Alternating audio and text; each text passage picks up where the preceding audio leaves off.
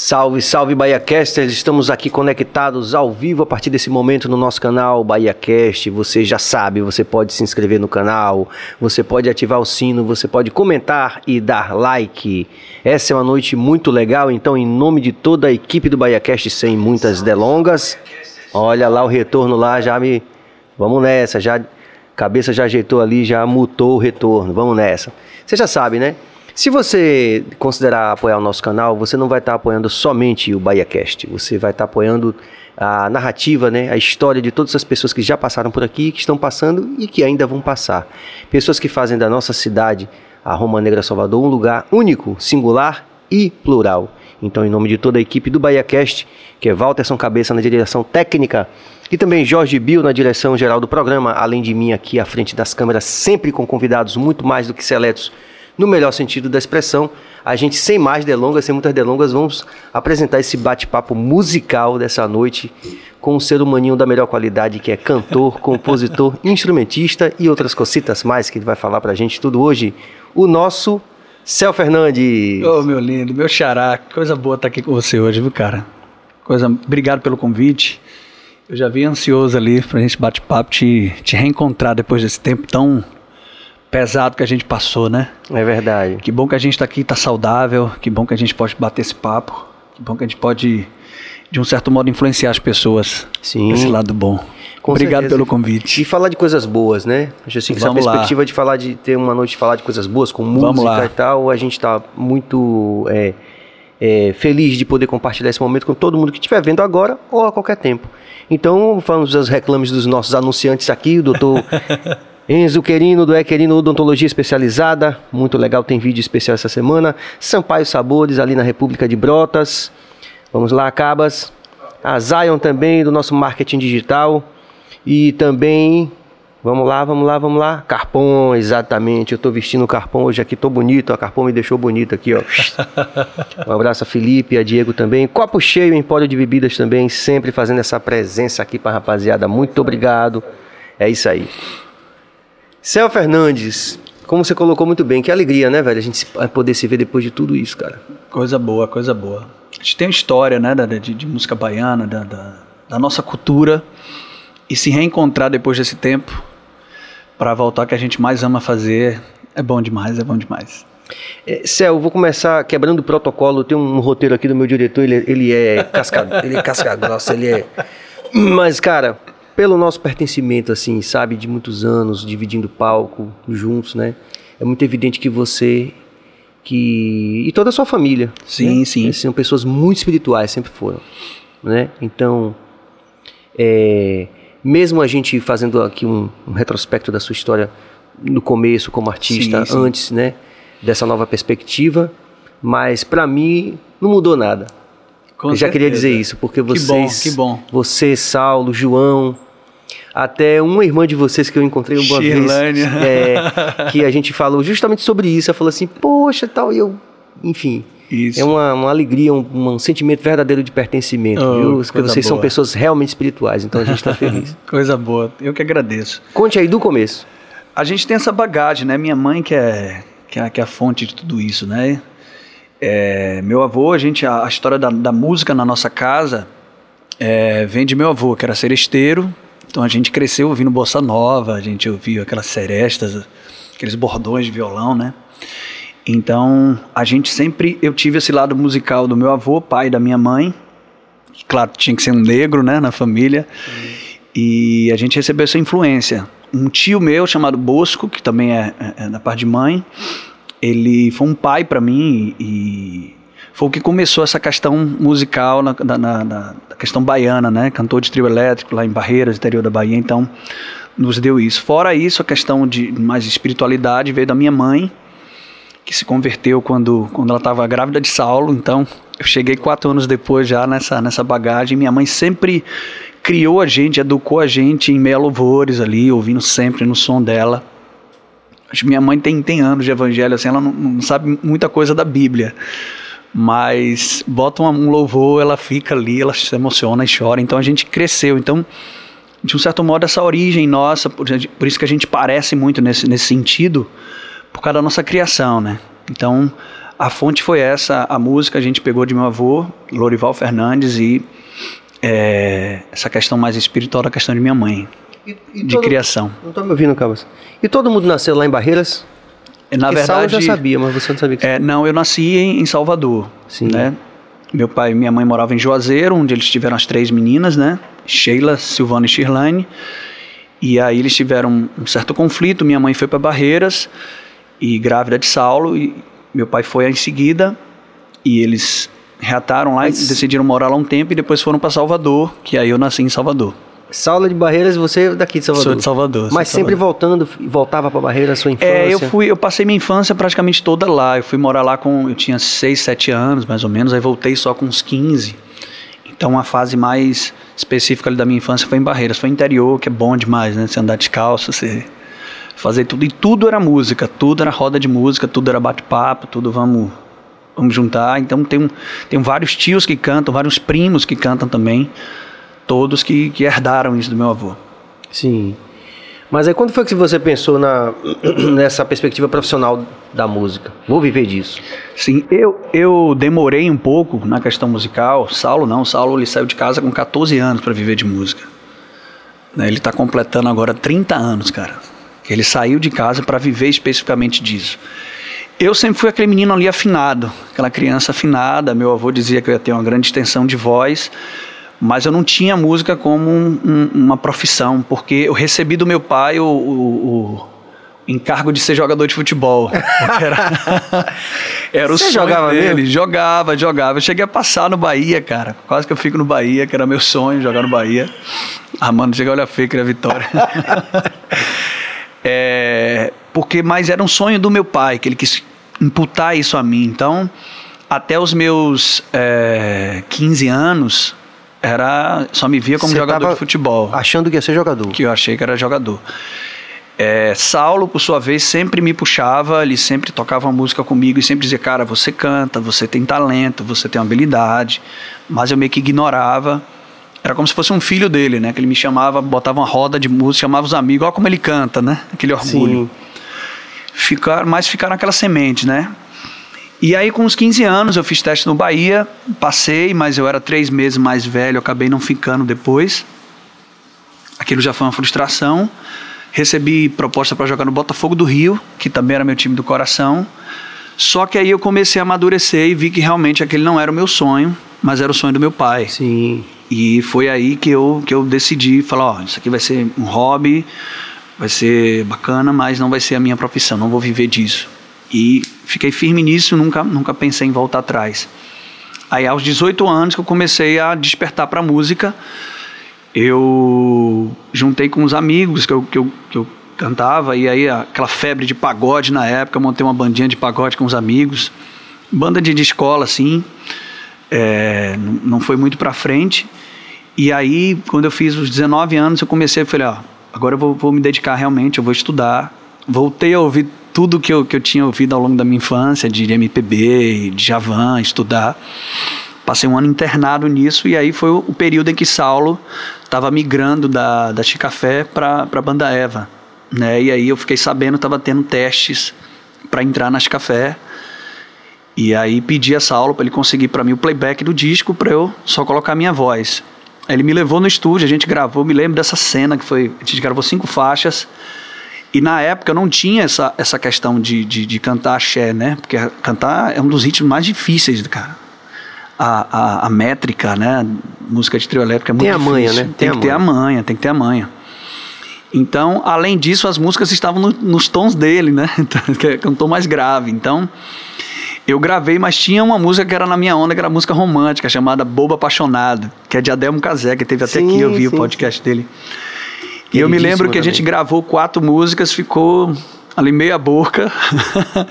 Mas quando chegou em Bobo Apaixonado, Saulo falou: Cara, ó, você é acostumado a cantar música romântica, então o que você fez aí já dá para você ser aprovado, mas dê tudo nessa música aí agora. Fecha o olho e cante. A gente não tem mais tempo. Se você desafinar, vai ficar desafinado. e lança aí. E aí eu, eu, eu fechei o olho e cantei. Era a música que eu gostava, né? Do disco, assim, que eu mais ouvia. E cantei, quando eu abri o olho, ele estava chorando, acabando de chorar. Falou, cara, meu Deus, coisa linda, você é o melhor, e me abraçando. E aí mandamos lá pro Eva na época, né? Que acho que Café era uma banda do Eva, do grupo sim, Eva. Sim.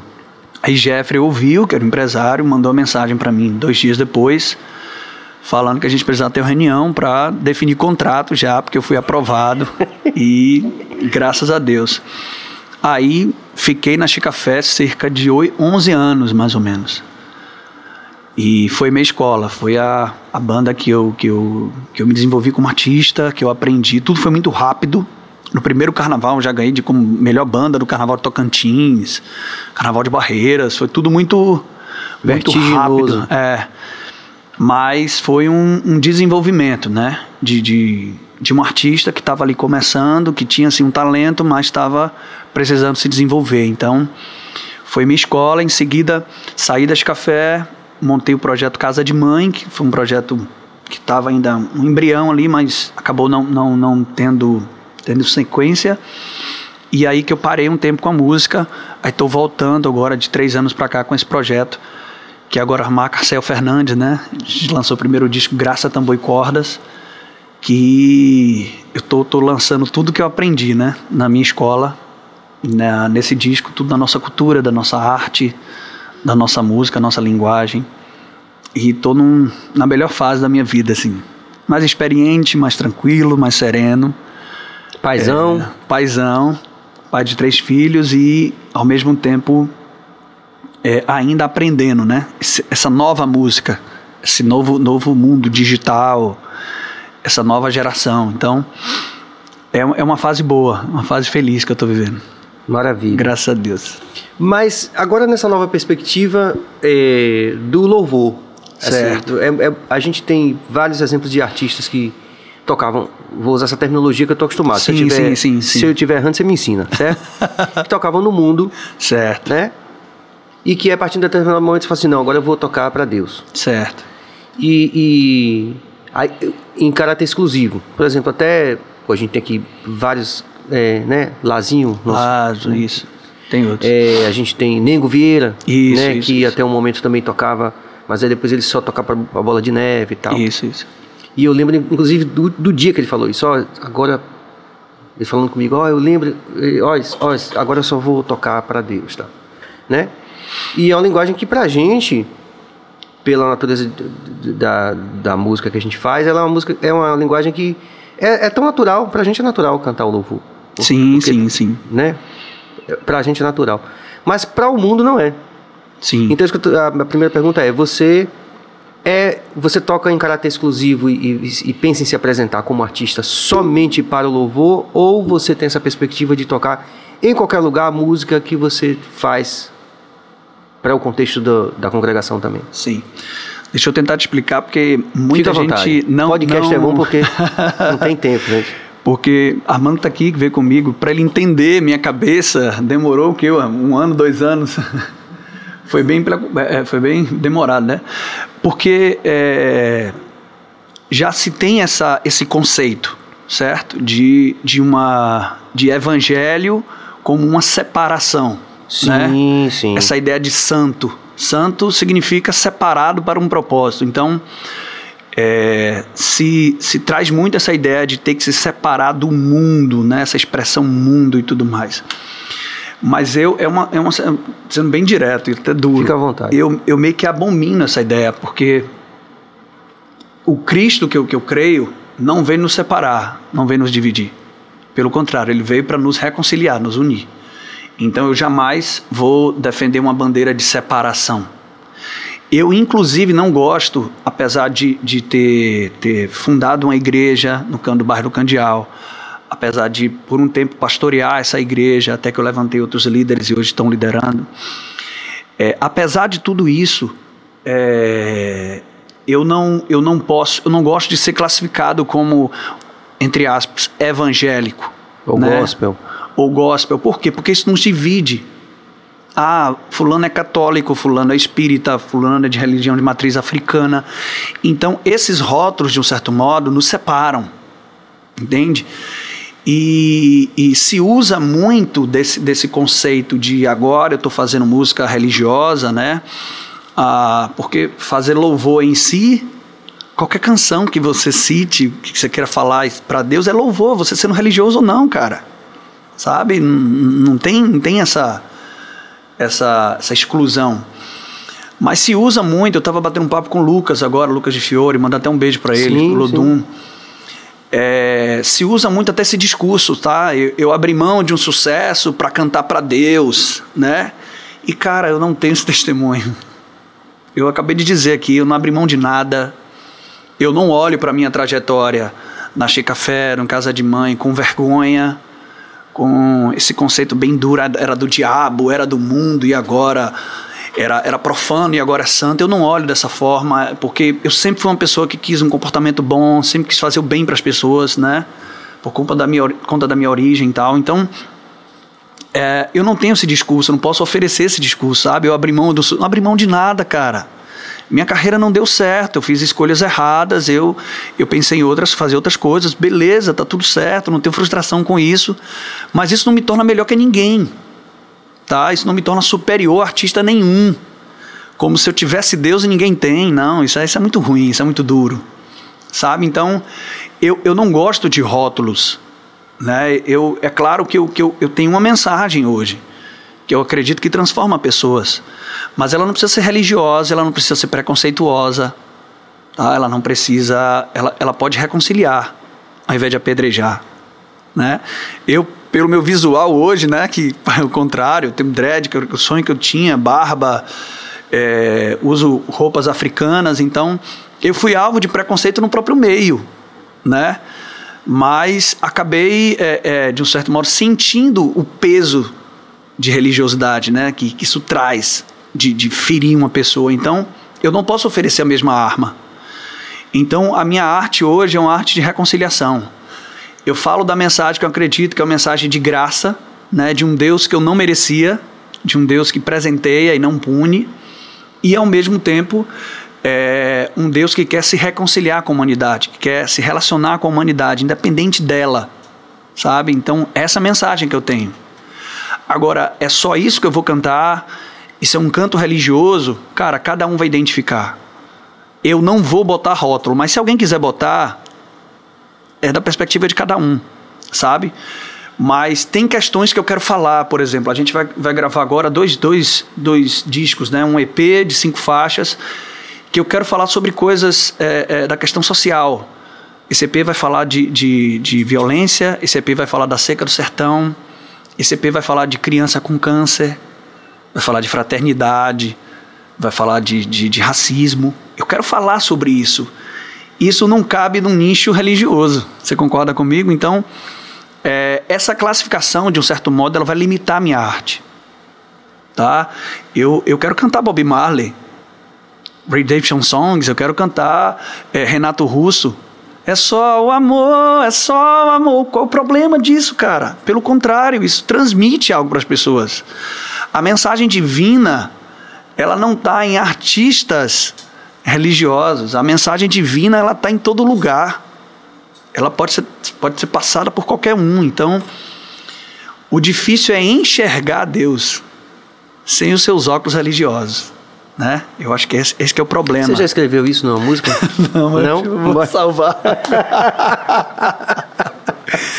Porque Você... a gente limita Deus a um lugar, a um espaço, a um, a um grupo é. seleto. E não, cara, não. Eu vejo Deus nos filmes, eu vejo Deus na natureza, eu vejo Deus em você agora. Seus olhos são, são lindos assim. Eu vejo isso, cara. Isso é sensibilidade. Eu acho que é isso que a gente precisa. Porque religiosidade, ela bota uma faixa nos olhos e diga só olhe para cá, só Sim. faça assim, só. Ela coloca, limita Deus a regras. Isso é muito danoso. Isso não liberta ninguém. Isso transfere uma prisão, né? Que legal. é difícil. Que legal. Tá vendo aí, gente, que aprendizado. Se vocês estão curtindo essa perspectiva aqui que a gente está trazendo no Bahia Cast, né, com essa presença maravilhosa de Céu e de outras pessoas que já passaram aqui, vocês já sabem. Se inscrevem no canal, vocês ativam o sino, vocês valorizam essa história dessas pessoas maravilhosas que estão passando aqui, estão ensinando tanto pra gente. Então vamos que vamos. Você gostaria de, de materializar isso numa canção que você do, do seu repertório que eu comecei a conhecer hoje. bora, eu... bora sim, bora sim. Bora? Bora. Só pegar aqui para não Pronto, bater. fique à vontade aí, a gente vai ajeitando. Enquanto isso, a gente vai fazendo aqui os, todas as considerações aqui. Não, tá aqui tá rolando. Ele já tá, tá ligado, né? Tem uma canção que chama Agora eu canto que você me ama. Sim, eu vi Já essa essa? Essa música é uma, é uma história, como se fosse uma criança cantando. Essa criança ela insiste em tentar provar para Deus o amor dele por Deus. Só que nessa caminhada ela acaba descobrindo que o que Deus quer, que ele espera, não é que a pessoa o ame, mas que ela aceite que é amada por ele, porque Deus é amor. Sim. Então eu não posso amar o amor. O amor não existe que eu, que eu o ame, né? O amor pede apenas que eu aceite isso. Isso, isso confronta muito né, o sistema religioso porque se defende muito né, a lei mosaica, amarás o teu Deus acima de todas as coisas. Mas a gente não está mais debaixo de uma lei mosaica. Sim. A gente está debaixo de um Cristo que, nos, que se entregou por nós. Aí Essa canção fala disso, do, do amor dele por nós. Já Tá? Vamos lá. Tentei compor uma canção do meu amor por você, mas você não deixou eu cantar, não deixou eu cantar, não deixou.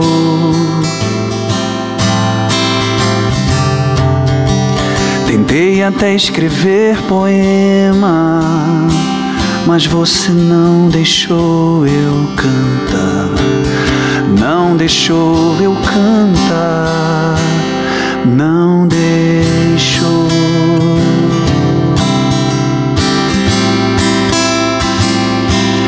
Pois a canção que você quer ouvir não canto meu amor, mas canto seu amor por mim. E o que seu coração insiste em me revelar é que eu não posso mais te dar amor, você já é amor, eu só preciso receber.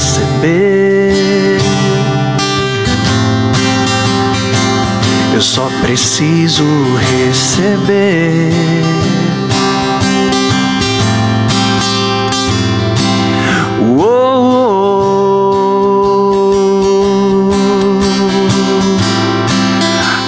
Agora eu canto que meu pai me ama.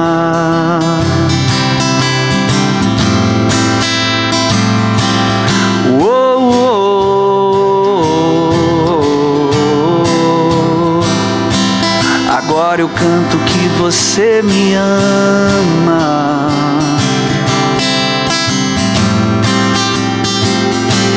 Pois a canção que você quer ouvir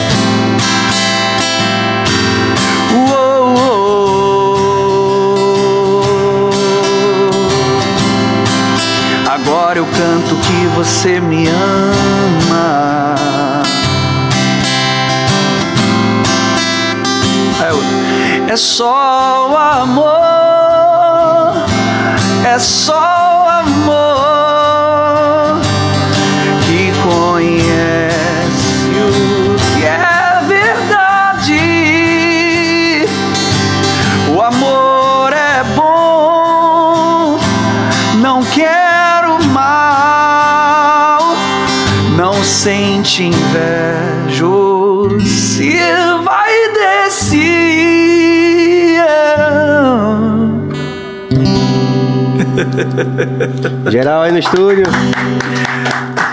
Muito bom. Que legal, cara. Emocionante. cantor e baixista aqui, velho. Paulo vergonha. Que nada. Emocionante. Muito legal, meu irmão. Muito verdadeiro. Isso é que é experiências, foram experiências pessoais, né?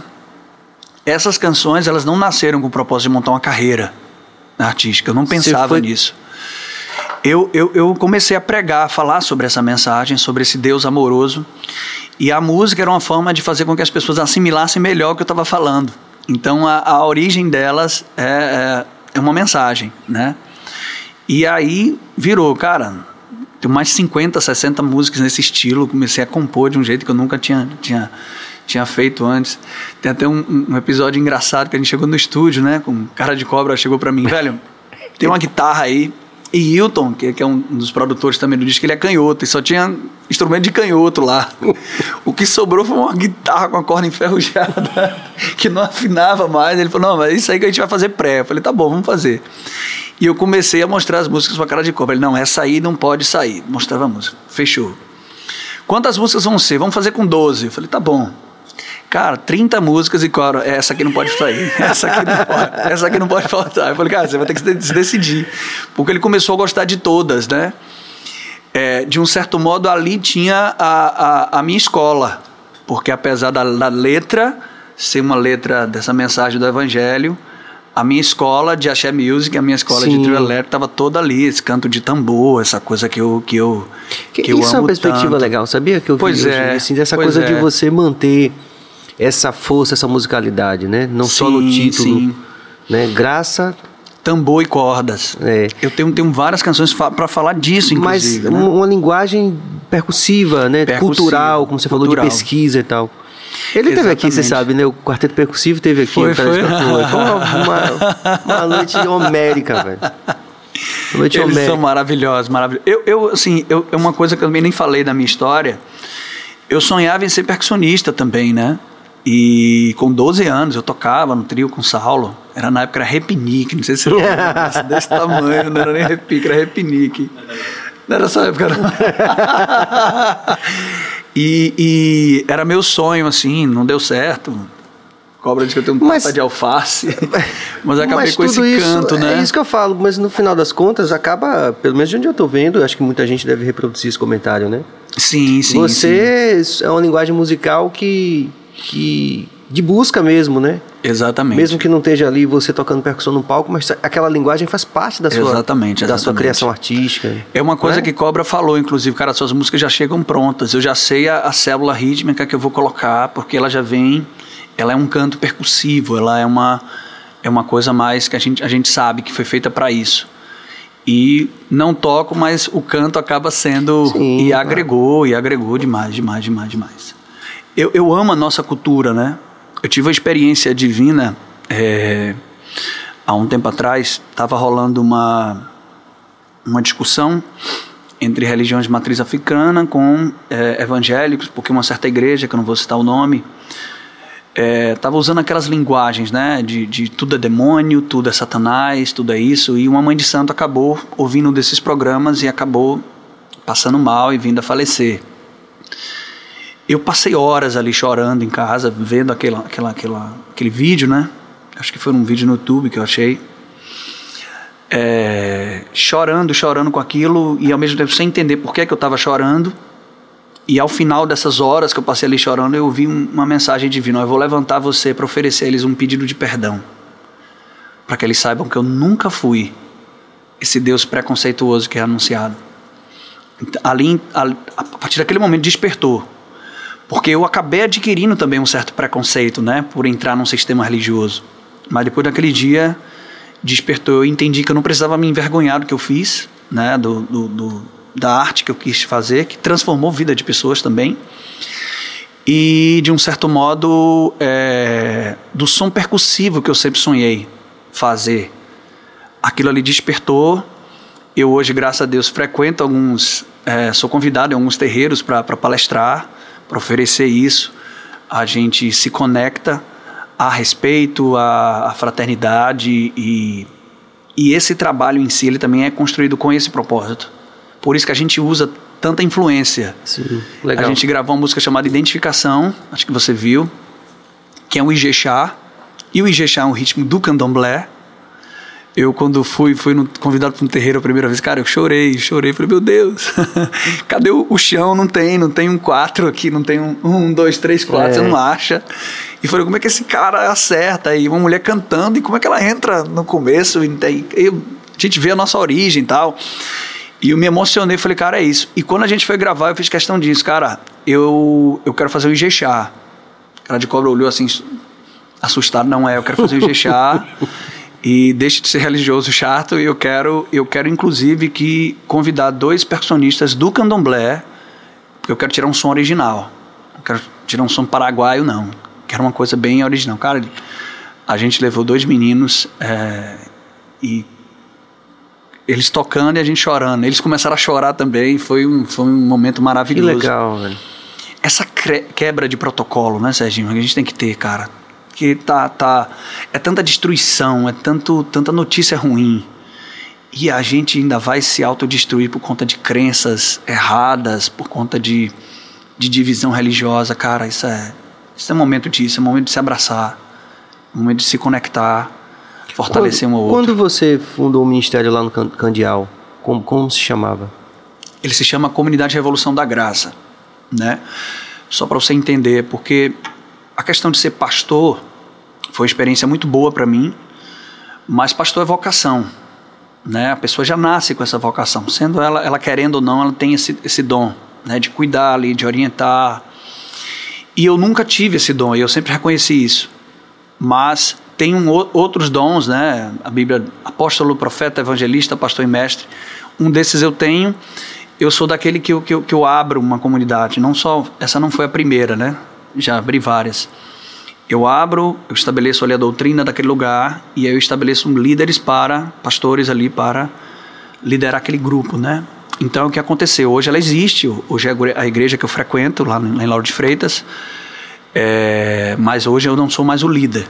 Né? Eu prego às vezes, a gente também tem essa, essa quebra de protocolo que eu, que eu inseri na igreja, esse formato muito fechado de roupa, de aparência, a gente toca músicas é, com a linguagem mais. 90% é repertório das músicas que eu fiz, né? Para ter uma linguagem mais específica. Sim.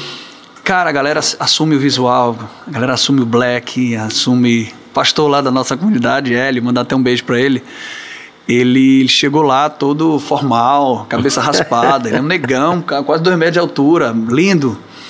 E aí entendeu a mensagem, você vê que não é só uma mensagem religiosa, ele entendeu a questão uh, de que ele estava preso. E hoje o cara tá com um black gigantesco, lindão lá, influenciando. Então as pessoas já chegam também com isso. As, as pessoas se vestem com a sua origem africana, sem ter vergonha e sem achar que Deus é contra isso. Então é um ambiente muito agradável por isso. Fora isso, a gente insere canções que nessa linguagem do mundo, né, que eu detesto, né, mas classificam assim, que a gente acha que tem a ver com a mensagem. Por exemplo, Como, por exemplo, a gente o amor se fez me levando além onde ninguém mais criou raiz, ancorou. Se sei que Deus é amor, isso aí cabe ou não cabe? Sim. Então são canções que a gente amor igual ao teu eu, porque a mensagem que eu quero passar não é que você tem que mudar as coisas para enxergar melhor. Enxergue as coisas de outra forma. Tá? A religiosidade impregnada ela vai fazer com que você seja um, um, um imã, sei lá, você detecte coisas ruins nas pessoas. Entre aspas, pecado em tudo. Eu não gosto dessa mensagem. Eu, eu, eu quero incentivar você a ver beleza em tudo. É diferente. Veja Deus nas pessoas, ao invés de ver os erros das pessoas. Eu, eu, eu quero dizer que eu até gosto muito disso, me identifico muito com isso, né? Mas assim, e no, no, nesse, no panteão, vamos dizer assim, nessa coletividade de, de congregações que, na sua grande maioria, tem essa visão da proibição, do, de enxergar o ruim, como tem sido essa proposta vista? Você, você sofreu preconceito? Sim, sofro ainda, mas é, o que eu vejo de, de transformação nas pessoas que andam comigo e nas pessoas que me ouvem também falar, porque eu não estou falando nada de algo que eu, que eu faço sozinho ou algo como ideia minha. Sim. Eu estou falando de algo que eu acredito que seja o evangelho genuíno, que o próprio Cristo fazia né? Assim, sem dúvida. A classe que Cristo mais confrontou foi a classe religiosa, que criticava o fato dele comer com publicanos e pecadores, né?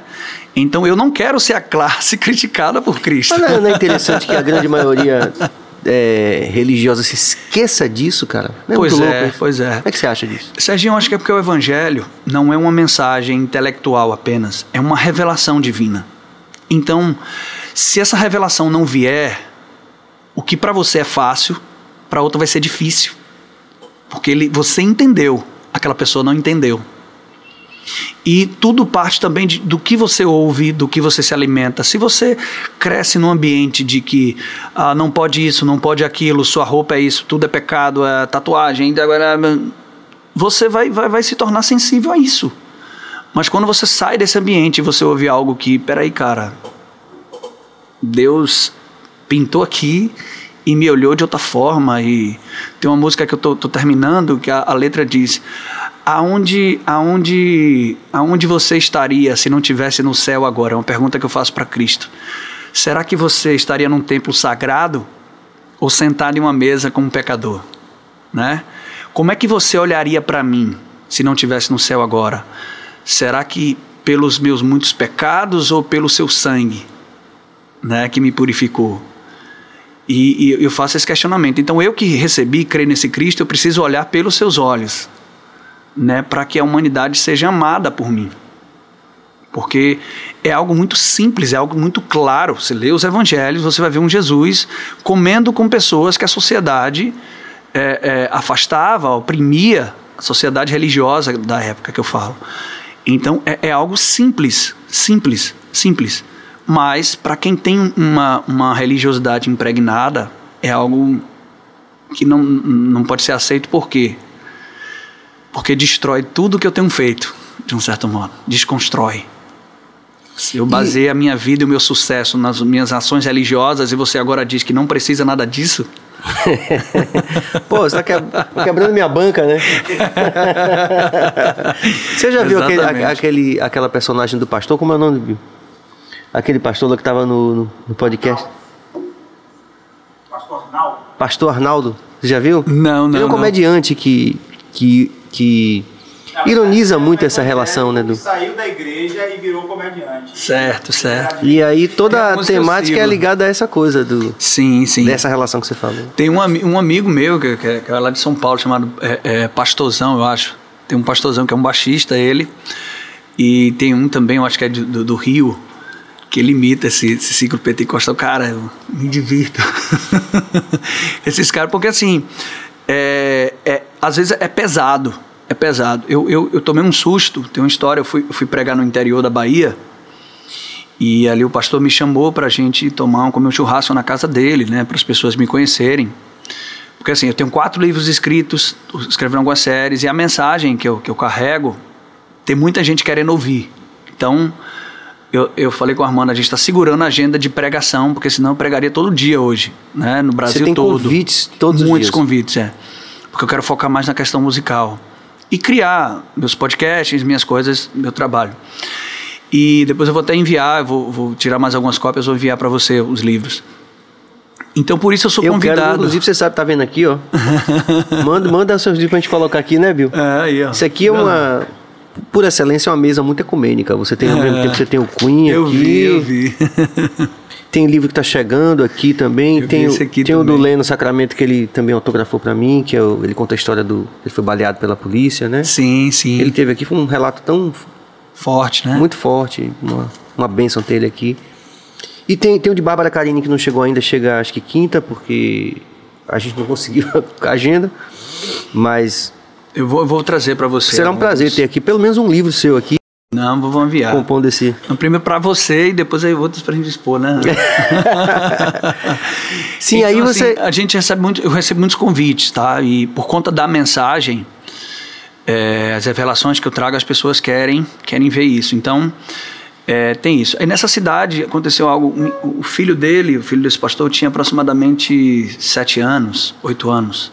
Eu tenho três filhos. Eu tenho um filho de oito anos, Davi, Maria Clara de cinco anos e João Gabriel, que tem três anos. Casado há dez anos com Carol, manda até um beijo para ela. E eu identifiquei ele meu filho, né? E eu, eu tava jogando bola com ele, brincando com ele, eu gosto muito de criança.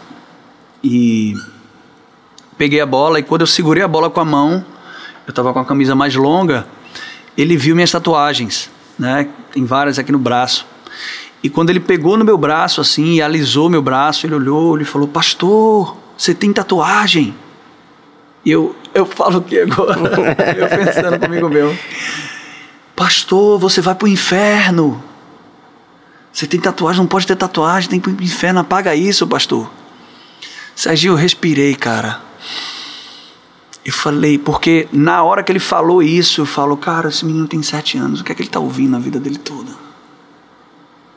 Como é que ele vai se relacionar na escola dele? Como é que ele vai se relacionar com as pessoas com sete anos, aprendendo a identificar os erros das pessoas e julgar e dizer que vai para o inferno? Imagina como é que vai ser o futuro dessa criança. Que é o que acontece muitas vezes, crianças filhas de pastores nas escolas de 5 a 10 anos são preconceituosas com filhos de religião de matriz africana. Sim. Que é um absurdo.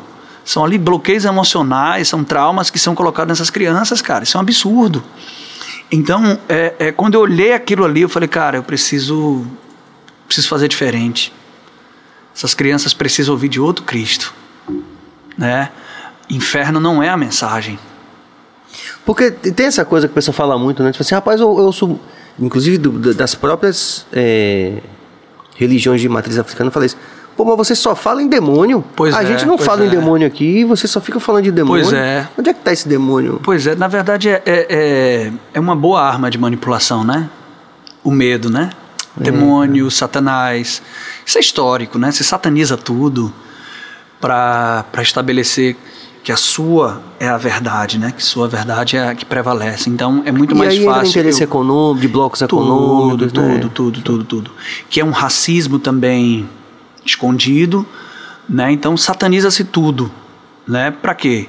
Para impedir o outro de ouvir, sei lá, uma outra mensagem. Então, é, de um certo modo, fique com o que eu que eu tô ouvindo aqui, porque tudo que que, que eu não falo é, é do inferno, é Satanás. Então se usa muito, é pecado, é demônio, é inferno.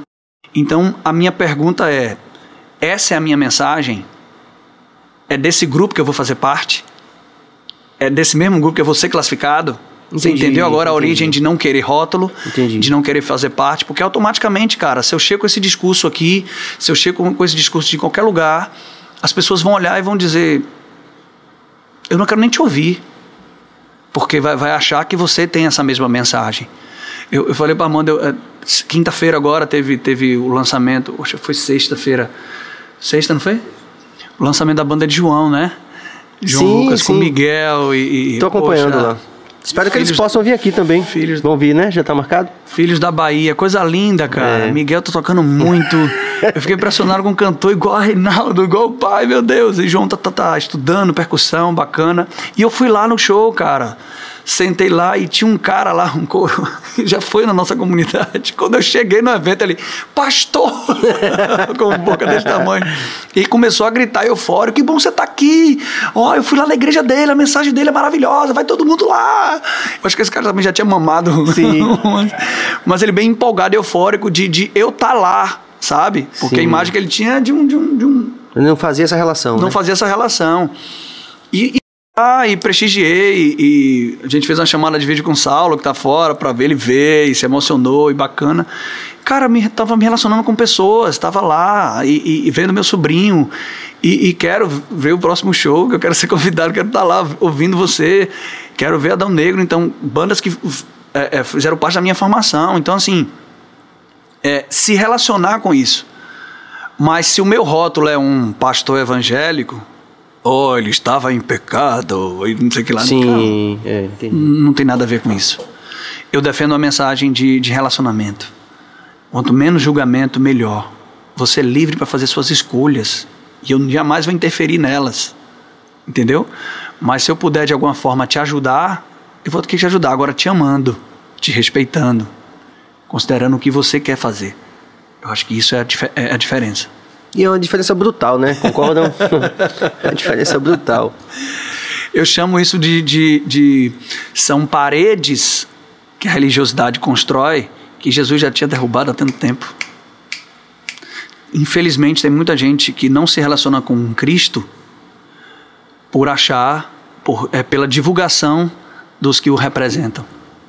Isso é, é muito duro. Muito, é duro, muito, duro, muito, muito curioso, duro. que né? no mínimo curioso. Cristo não precisa de uma casa, Cristo não precisa de um de paredes, entendeu? Tudo isso foi quebrado, cara. Tudo isso ele ele ele ele olhou para o templo, né? E disse, ó, destrua isso aí que eu vou reconstruir em três dias. Ele está falando do corpo dele, queria ressuscitar. Então, não tem nada a ver com prédio, não tem nada a ver com instituição, tem a ver com relacionamento. Deus agora é de relacionamento. A época dos templos de Salomão já passou. É Deus agora é relacionamento. Então, é isso que eu quero defender, sabe? Por favor, não seja religioso. Sim, seja nesse sentido duro. Nesse né? sentido duro. Não, não é isso que eu, que eu quero. Então, é, é por isso também que eu não quero esses rótulos. Não posso pertencer a uma classe preconceituosa, uma classe que, que, que agride, né? Os, uh, alguns árabes, né? É, Estado Islâmico, eles matam com bombas, né? Mas tem religiosos aqui que matam com palavras. E sinceramente, eu preferia morrer com uma bomba do que com palavras que vão me matando aos poucos vão me envenenando, Entendi. entende? Então, desse grupo eu não posso fazer parte. E é até curioso você falar sobre isso, porque a gente está é, fazendo de tudo para trazer aqui é, uma jovem afegã que chegou agora no Brasil. Que foi, maravilha. Que ela tá lá em Aracaju, uma amiga nossa da Nova Zelândia que tá, movimentou céus e terra, conseguiu trazer essa menina. E ela chegou em Aracaju e hoje a gente teve essa ideia de, pô, vamos trazer a menina e tal. E ela fala inglês fluentemente, então a gente vai gravar o programa aqui com ela que e maravilha. depois a gente vai legendar e a gente precisa e, desse outro olhar, né? É isso. E assim, qual é a reflexão que eu quero trazer para isso que você está falando aqui? Como casa, né? Quer dizer, um outro universo, mas ao mesmo tempo é a mesma, mesma problemática. Que é muita gente muçulmana dizendo, cara, esses caras que estão aí que tomaram o poder no Afeganistão não representam a gente. Não representam, exatamente. Né? Não exatamente. representam a grande maioria. É um grupo específico. E aí, extremista. A mídia vem, e aí o outro lado vem, demoniza. Mas para muita gente tá todo mundo é. errado, exatamente. É. Aí tem então, esse meio, esse receio. Que bom, tem que dar voz a esse povo, cara. É, e é muito fascinante que ela tenha vindo, porque imagine, cara, uma menina conseguir sair do Afeganistão. Eu tava vendo as fotos que ela, a primeira vez que ela foi tomar um banho de mar, velho. Meu Deus do céu. Sabe? E é uma menina assim que, pô, a gente quer. Primeiro, por ser uma mulher, né, que, que, que pode dar um depoimento sobre sim, como era sim, esse, sim, esse esse julgo né, moral que a mulher Sim. não podia, não sei o que e tal. Não era cidadã, não era cidadã, mulher não é cidadã, né? Nessa perspectiva muito talibã. Bom, muito bom. Enfim. Quero a, a, a data aí pro. Pronto, pro com certeza. Tá então estamos. Hoje, se essa ideia com fé em Deus, a gente vai conseguir trazer ela. Show de bola. Enfim. Mas vamos ter interação, Cabas?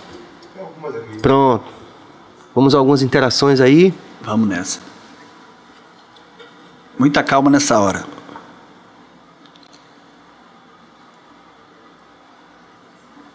Então, Celso, muito obrigado pela sua participação. Cel, o que você, como cristão, acha de alguns líderes e igrejas muito dentro do governo, muitas das vezes influenciando para o ódio e preconceito? Obrigado. Cara, eu acho que é, qualquer um tem a opção de, de uh, estar dentro ou fora, de influenciar, uh, tá, participar de governos ou não mas o que eles não devem jamais é influenciar a sua comunidade, as suas decisões pessoais, as suas opiniões, né? Políticas no caso. Políticas no caso. Eu acho que você, você qualquer cristão, ele, ele pode sim se engajar politicamente, ele, ele precisa, né, é, se expor, mas é, a, a sua comunidade não está ali para isso. A sua igreja local, ela não está ali como palanque político né? Você sim tem as suas decisões e, e, e cumpra isso. Agora, não use o evangelho para jamais para dizer que tem que ser assim, né? Então, eu acredito que nossa comunidade em si, eu nunca falei em quem eu votei, não vou falar, até porque a maioria das vezes eu estava viajando, então não pude voltar. Mas. Ah, durante toda a vida. Mas. É, e, e certamente eles não sabem, pelas mensagens, em quem eu votei, se eu apoio alguém ou não. Entendeu? Então, é, é, eu acho que o caminho é esse. Nunca influenciar uma decisão política. Sempre influenciar o evangelho genuíno que é Jesus Cristo, transformar a vida de pessoas, reconciliar pessoas, que é o que a gente falou até agora. Muito bom. É, Cabas. Fica até bronzeado. Né? Diego Bessa, você acha que as igrejas, religiões deveriam ter mecanismos internos para coibir que elas sejam eventualmente instrumentalizadas para a realização de projetos de poder de pessoas, grupos? Muito obrigado, Diego, pela interação. Sim, sim, acredito que sim. É... Hoje, hoje há um crescimento nessa área, né? É... A igreja evangélica ela foi para dois extremos. Ela, ela nunca fez nada, nunca se envolveu, agora está se envolvendo demais. Então está gerando muitos conflitos, porque é, vai se usar a igreja para muita coisa ainda, tem se usado e vai se usar. Então há um, há um, há um perigo nisso. Então é, eu acho sim que deve ter alguns, alguns limites a serem colocados para que a gente não se perca, cara. Para que a gente não se perca. Eu acredito no Evangelho como uma mensagem de transformação para a humanidade. Se essa mensagem se perder, a gente a gente vai a gente tende a, a, a ser derrotado em muitas coisas. Sem dúvida. Vamos lá. Vitor, muito obrigado também pela sua interação. Fala Céu, conheci o Evangelho da Graça faz um tempo e venho sendo estabelecido nessa verdade. Gostaria de saber como cresci no meu caráter emocional, trauma, bloque, mas no caminho da graça. Aí, na verdade, é só um, um comentário, é, né? é uma pergunta. É. É, Para você, você entender melhor, é, que eu tenho falado sobre ser pregador da graça, né? Evangelho da graça. A palavra evangelho significa boas notícias de alegria. É, quando a gente fala de, de graça, significa o, o contrário a legalismo, certo? O Antigo Testamento, através do, da lei mosaica, Deus tirou o povo ali do Egito, né? E no deserto estabeleceu os dez mandamentos, ok? Então, é, Deus guiou o povo através desses mandamentos. Então, ali se estabeleceu: se o homem obedecesse, Deus iria abençoá-lo. Se o homem desobedecesse, é, ele seria amaldiçoado. Certo? Então, é, a Bíblia em si é um livro com divisões de alianças, de tempo. Né? Então, se você não souber interpretar bem isso, você vai acabar usando a Bíblia como uma arma. Né? O apóstolo Paulo diz que o fim da lei mosaica é Cristo certo? Então, nós não estamos mais debaixo de ordenanças, de mandamentos para ser abençoado ou amaldiçoado. Nós estamos agora debaixo de um relacionamento com Deus através de Cristo. Então, graça significa aquilo que eu recebo de Deus, mas que eu não mereço. A lei era o mérito humano, a graça não. Eu recebo por aquilo que Cristo fez e não pelo que eu faço. É esse evangelho que eu acredito. Em um Deus que eu não merecia e um Deus que não está olhando para o que você está fazendo de certo ou errado, mas um Deus agora que se apresenta como Pai. E Pai educa, Pai instrui. Pai que, que, que educar oferecendo um presente, né? Se você fizer isso, vai formar um filho interesseiro, não transforma. Então é nesse evangelho que eu acredito em um Deus que se relaciona comigo como um pai e, e, e por me amar, Ele quer me abençoar. Ele quer fazer tudo por mim. Não, não porque eu fiz uma escolha religiosa, não porque eu estou fazendo tudo certinho, não porque eu estou me vestindo dessa forma, nada disso. Aí que há perseguição, porque algumas pessoas dizem, ah, mas se você apresentar esse Deus, entre as vai ser muito fácil, então as pessoas vão fazer tudo errado agora. Eu falo, cara, as pessoas sempre fazem tudo errado. Elas não precisam de um motivo para isso. Agora eu não vou mudar minha mensagem porque alguém decidiu fazer alguma coisa errada. Eu não vou mudar o que eu acredito que é a verdade porque alguém decidiu pegar isso e fazer o que quiser. Né? E a gente tem aqui alguém dizendo que foi transformado, o caráter dele foi mudado por ouvir. Porque, Serginho, se eu ouço sobre um Deus que está exigindo coisas minhas, cara, eu não vou querer me relacionar com ele, eu vou ficar ali. Ou então vou ficar, pô, velho, eu tenho tanta coisa errada na minha vida, e a minha pergunta é: quem não tem coisa errada? Quantos erros eu cometi hoje? Então será que eu seria digno de cantar um louvor para ele? Não, cara. Não, eu canto para ele porque eu sei que ele é bom, sabe? porque Ele é gracioso, porque Ele é um Pai, não porque eu mereço isso. Então, o Evangelho não tem nada a ver com mérito. O Evangelho aniquila a meritocracia. É por isso aquele poema né, de graça. É, gratidão me descreve, maravilhosa Sim, graça me persegue. Confrontado em tudo que eu pensei saber, você resume a minha obra apenas receber. A obra minha agora é receber. A minha alma resistiu até onde podia, mas no cansaço da minha meritocracia você apenas sorria e de maneira doce me dizia: Filho, o seu maior esforço é para descansar, não há mais preço algum a pagar. Tudo já está consumado, escrito de dívida cancelado, encravado na cruz. Graça é favor teu, merecido por Jesus. Essa é a mensagem e é por isso que as pessoas se identificam. Muito bom. E, e aí você, você fala isso antes de cantar a canção. É, no caso. No, no... Cante aí. De, de, toda, de toda. Cante aí. Toda a ministração. Não, mas é porque, porque tem. Eu ouvi no Spotify hoje. Sim, você, né? ah, Primeiro você declama sim, e depois sim, tem a música. Aí eu tô sim. pedindo pra você é cantar porque ela faz parte do, do, da canção, né? Ah. Tem esse lado meu agora que eu também despertei pra poesia. Então, várias das minhas canções têm uma, uma poesia ali no final. Sim. Tem sempre uma, uma. Porque o propósito é a mensagem. Sim. Não é o ritmo, não é a. Entendi. Entendeu? Olha o que ele fez por mim. Favor que eu nem mereci. Olha o amor que ele tem. Pedidos fiz, me deu além. E quando eu vi, reconheci. Só podia ser você. Com a minha própria força eu não saí do mesmo lugar. Agora eu sei que quero viver e depender do seu amor. Não há limites para quem crê em ti. Graça, uh, maravilhosa graça. Graça, uh, abundante graça. Graça, uh, maravilhosa graça.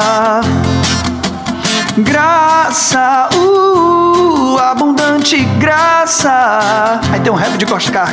Grato pela graça garantida, ó, maravilhosa vida hoje. Quem me vê agora diz, oxe, olha como ele brilha. Novos trajetos e trades que me trazem a tradução do que é viver o que um real milagre.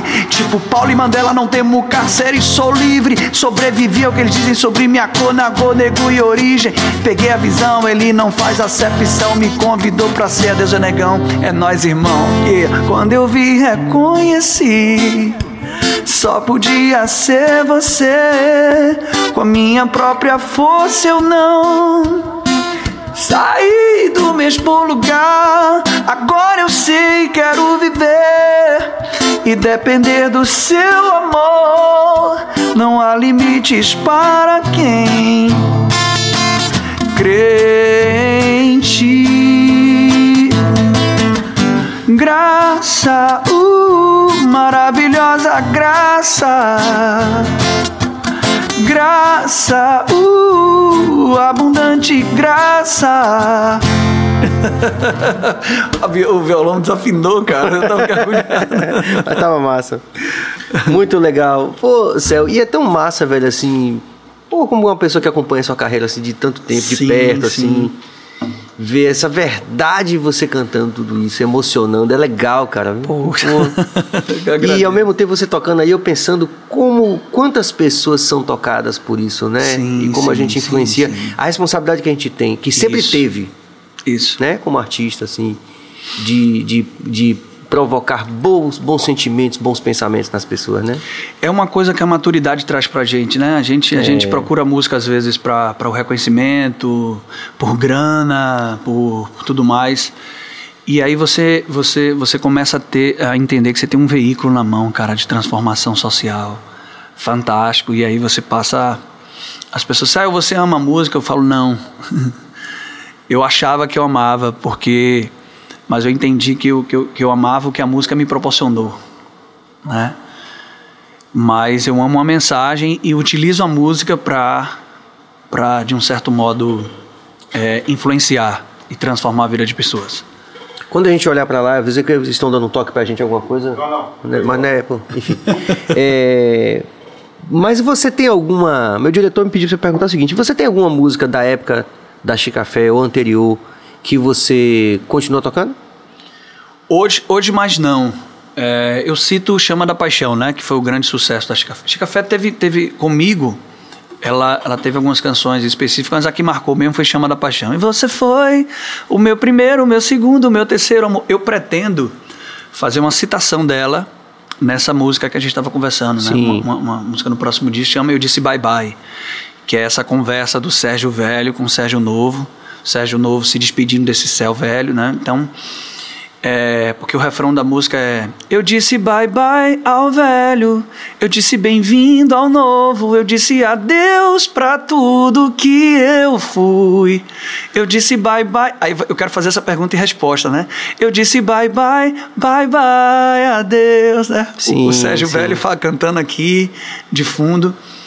Mas é, é, eu não me, me de um certo modo eu não me não me arrependo do que eu fiz eu estava com com a mentalidade daquela época pensando daquela forma eu sempre quis fazer tudo bem E, e, assim. não tem do que me vergonhar Não tem mesmo, porque não era um repertório também. Você não tinha nada de apelativo no repertório. exatamente exatamente Era muito Mas- musical, muito. Isso. bem cuidado, né? isso isso Porque, e assim- nas, nas imitações que eu tinha na época Sim, né mas eu digo assim, porque às vezes a gente tem essa, essa, essa falsa impressão de que só porque faz sucesso, porque tá na mídia, é necessariamente diluído. Oh, chegou aqui o Rapaz! Sampaio Sabores. Sampaio Sabores. Pronto. Sampaio Sabores obrigado é um refrizinho É.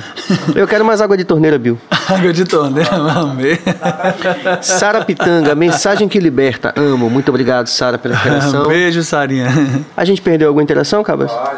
Vamos lá. Edna, obrigado pela interação também. Há quatro anos assisti um vídeo do céu e caí de joelhos chorando. A toda a minha vida e da minha família foi nova. Coisa linda. É, Beijo, Edna. isso é muito legal, né? É isso aí que, que, que preenche. Move a né? gente. É. Solatium Music, não sei se eu pronunciei certo. Céu, o que você acha quando cristãos têm como uma referência de vida espiritual a vivida pelos grandes nomes do Antigo Testamento? As pessoas subestimam a graça? Tem um bocado de Bem- seguidor aí perguntando. É, é- é o que eu expliquei, né? Na verdade, os, os, os homens do Antigo Testamento, eles são conhecidos como heróis da fé. Hebreus capítulo 11 fala isso. Então, são sim referências. Eles viveram em outro período, mas eles deram as suas vidas, né? Por aquilo que eles acreditavam. Então, são sim referências e a gente tem que usá-los como referência. Abraão, Isaac, Davi e tudo mais. Mas a mensagem que eles traziam, ela precisa passar pelo filtro do que Cristo fez, né? Para se tornar a realidade para nós, porque nós estamos agora após a cruz, após a ressurreição de Cristo. Então, antes Deus se, se, se relacionava com a comunidade por meio do sacrifício dos animais, por meio da lei mosaica, né, do- dos rituais religiosos, que a gente chama de lei cerimonial, as cerimônias que aconteciam. Inclusive Mas no a- templo também, né? do templo de Salomão, exatamente, somos sacerdotes, então todos aqueles aquela liturgia, né? Hoje não, Deus se, se relaciona conosco através de Cristo. Que aqueles animais todos representavam o sacrifício dele, né? Então, é, eles são referências de pessoas que deram as suas vidas, mas a mensagem que eles trouxeram, ela apontava para a gente, né? O apóstolo Pedro diz que eles eles eles pediam a Deus, eles imploravam para que Deus revelasse, mas a Bíblia diz que para eles não foi revelado o que para nós hoje é a graça. Entende? Então, eles são sim referências, mas a mensagem em si, ela vem através principalmente do apóstolo Paulo, que é o maior doutrinador né, da igreja, que é a graça de Deus. Eles não bom. viveram debaixo da graça, a gente vive. Tô aprendendo também. É, Caba, sem mais interação, por favor. Duda Espínola, que né, fez parte do Adão também, é, hoje está lá em. Portugal. é, enfim, Coisa linda. tra- trabalho dele lá musical também, fazendo mestrado. Céu, o que é que você pensa quando cristãos usam passagens de livros como Levítico para justificar o preconceito contra homossexuais? Acha que um dia o cristianismo superará isso? Obrigado, Duda. É, uh, usar o livro de Levítico, que é o livro da, das cerimônias que eu te falei, hum. É, eu só aceito se ele usar todo, né? Então ele vai usar a parte que fala sobre homossexuais, ele vai usar a parte que fala sobre tatuagem, que não é, nunca foi tatuagem aquilo ali. Mas, por exemplo, ele vai ter que, quando a mulher entrar no ciclo menstrual, ele vai ter que afastar a mulher dele da casa dele, vai ter que tirar a mulher da casa dele. Como ainda é um costume é, para os ortodoxos, né? Sim. Né? Para os judeus. É, não vai poder raspar barba, nem cortar cabelo. Então, é, se ele quiser usar Levítico, ele vai ter que usar tudo. Não um, o que convém. O que convém, né? Não um versículo isolado só porque ele quer. Não, não. Essa é uma antiga aliança, eram rituais. Naquela época, o sangue era, era, era moeda né, entre, entre Deus e os homens, então o sangue era utilizado como para o ritual. Só que hoje nós temos o sangue de Cristo e já nos purificou, então não há mais necessidade desses sacrifícios e nem dessas ordenanças. Então jamais podemos usar. Como eu falei aqui para você, muitos não respeitam esses, essas alianças diferentes, essas dispensações diferentes, esse tempo e essa forma como Deus se relaciona com a humanidade. Então pega o livro todo e diz qualquer coisa que está escrita é a verdade absoluta. Não. Aquilo foi escrito para um povo específico, para o judeu. Eu não sou judeu, eu não nasci em Israel, eu não sou israelita. E eu nasci depois da morte de Cristo. Então, para mim, Deus tem uma outra aliança, uma outra forma de se relacionar. Então, não posso jamais pegar um texto em que Deus se relacionava de alguma forma, de outra forma com as pessoas, porque senão eu vou ter que agora sacrificar animais, voltar esses rituais todos, né, para que Deus me abençoe. Então não adianta você pegar só o que te convém. É preciso interpretar a Bíblia agora pelo que Cristo fez, por aquilo que a gente vive hoje, e não e jamais pegar é, lei cerimonial, é, rituais específicos de uma, de uma aliança que já se passou. Embora historicamente também seja importante, a gente, seja como você importante. falou, tem as referências. Não, e ela e, e o, o, Antigo Testamento, Antigo Testamento e Novo Testamento. Antigo Testamento é o que é o, é o, o testamento que Adão deixou para a humanidade. O Novo Testamento é Cristo, que é um que Paulo chama ele de, de segundo ou último Adão né? Que eu, que eu acredito também nesse Adão negro. Muito bom. É, Salomão, inclusive. Tatuagem aqui. É, Salomão, inclusive, era da velha guarda. é da velha guarda. Mas você não. É, queria sua opinião sobre isso. Salomão, ele. Apesar de ser da velha guarda, ele era um cara mais. Deixou um, um arcabouço até filosófico. Sim, muito, sim, muito sim muito individual dentro sim, dessa velha sim, guarda, sim, não é? Sim, sim. Muito avançado, digamos assim. Uma referência de sabedoria, né? Sim.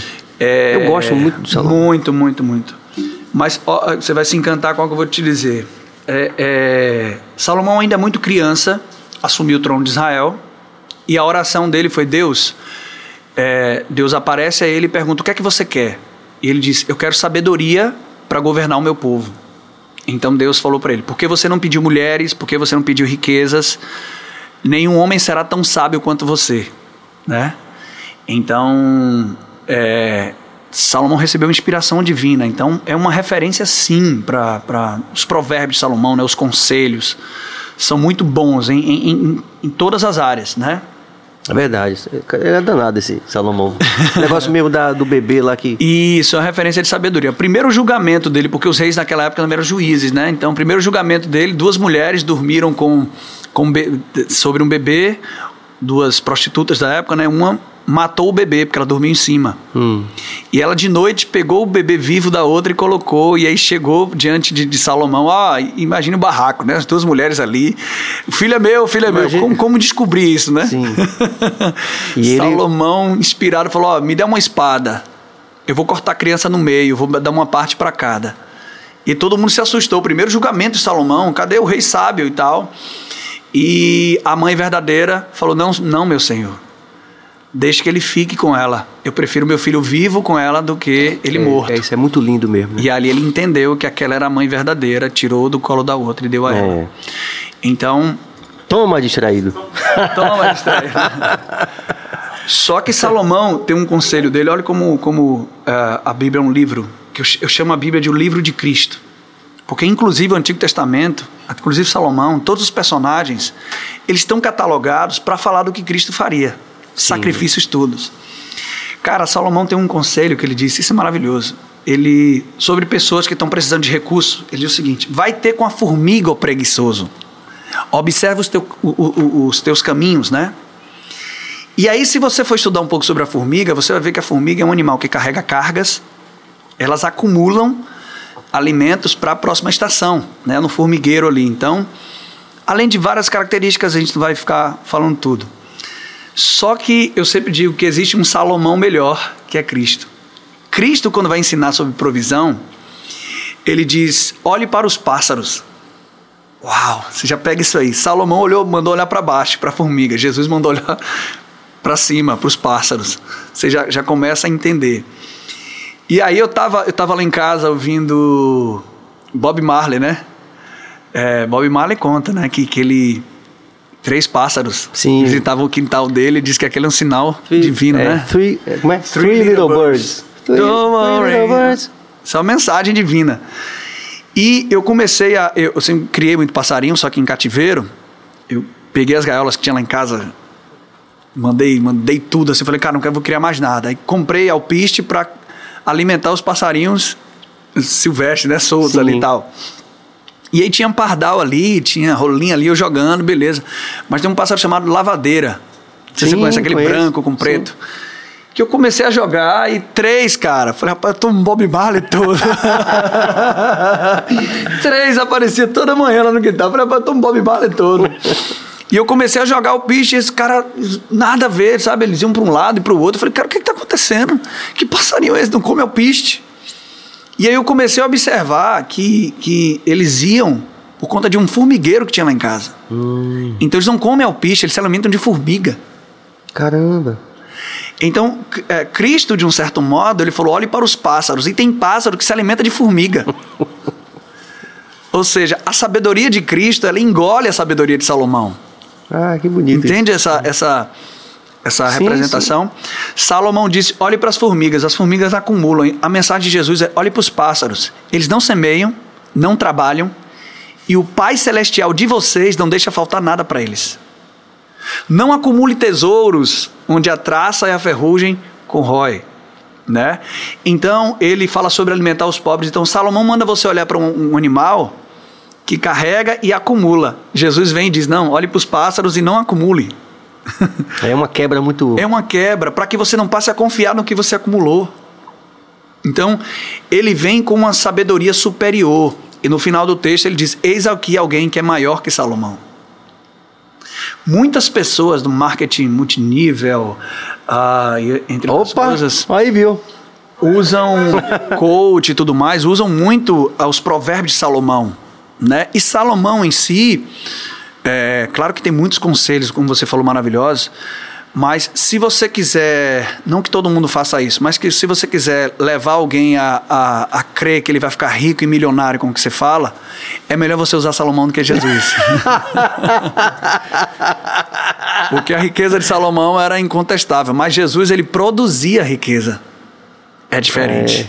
É, diferente. Por falar em alimentação, você vai estar a ponto de, de experimentar a única pauta fixa do programa, que é experimentar o, Pode já o agora? hambúrguer dos Oh, Deus. Sabores. Vamos lá. E enquanto isso, a gente vai fazer uma interação com o público, porque Céu vai provar e a gente já sabe que ele já sabe qual vai ser a resposta dele, para poder Fica dizer à vontade. Você sabe que você pode se inscrever no nosso canal, você pode ativar o sino, você pode é, compartilhar e pode dar like. Essa proposta é importante porque você não fortalece somente o BahiaCast, você fortalece essa coisa linda que a gente está vendo aqui, né? Essa, esse, esse bate-papo musical tão interessante, tão informativo. Chama os cachorros na Maria Braga. ó. E, Meu Deus. E, é- e essa tem sido a tônica aqui do BahiaCast. A gente está muito feliz de, de poder é, compartilhar esses momentos aqui que estão nos, nos tirando da cama todo dia com muita vontade de fazer mais um e mais um e mais um, porque é muito legal. Isso daqui é muito legal. Tem interação, Cabas? Uma pergunta aqui. Opa, uma pergunta. Lupécio. Saulo Fernandes já se mostrou interessado. Peraí, vamos do começo. Primeiro quero agradecer a Lupécio, que ele é o cara mais assíduo do BahiaCast. Tá sempre fortalecendo com a gente. Obrigado, Lupécio. E Lupécio pergunta se Saulo Fernandes já se mostrou interessado. Volta, por favor, Cabas. Em participar da sua igreja, como são as conversas contigo sobre isso? Obrigado, Lucas. Cara, por incrível que pareça, eu nunca convidei, não. Porque assim, eu, eu procuro não ser chato. Eu tenho minhas convicções, eu tenho minhas crenças. Meu irmão, um cara maravilhoso, um ser humano fantástico, um coração lindo. Ele, ele vê muitas coisas que aconteceram comigo, ele, ele sabe, ele me apoia muito nisso. Só que eu não sou do cara que, que te convida para um lugar. Entende? Eu sou um cara que eu tenho uma mensagem, eu tenho um bate-papo, eu quero me relacionar com você. Então, mais do que convidar alguém para um lugar, eu levo o lugar para a pessoa. Sim, sim. Que é o que eu faço com a minha família, sabe? E tem um pouco assim, apesar de vocês serem irmãos, é, tem essa coisa, por exemplo, que a gente adquire de artista para artista, de respeitar o tempo e saber que para aquela pessoa, pelo fato dele ser um cara tão. Sim, né? sim, Você sim, você consegue exercitar isso com seu irmão? Com Porque tem certeza, aquele amor com de irmão certeza, ali, com como você falou, a certeza. família, mas tem esses, esse, esse olhar com o com artista. né? certeza, com certeza, com certeza. E, e- e mais que tempo, respeitar as escolhas das pessoas, né? E, e para mim, para mim, Armando é, é cristão, trabalha comigo. Eu não fico, vá lá na nossa comunidade, não, não faço Sim. isso. Não é, não é esse o ponto. Porque tem muito cristão que centraliza nisso. Tem que ir na minha igreja, tem que ir na igreja. Cara, e não é isso. Nós somos ela. Isso aqui virou, a gente está falando sobre isso. Glória a Deus. Não, entende? É, entende? Porque não é o espaço, o prédio. Senhor, concedei mais água de torneira, por favor, por intermédio de Bill. Porque Bill esqueceu da minha água de torneira. tá atrás de você, o milagre aconteceu.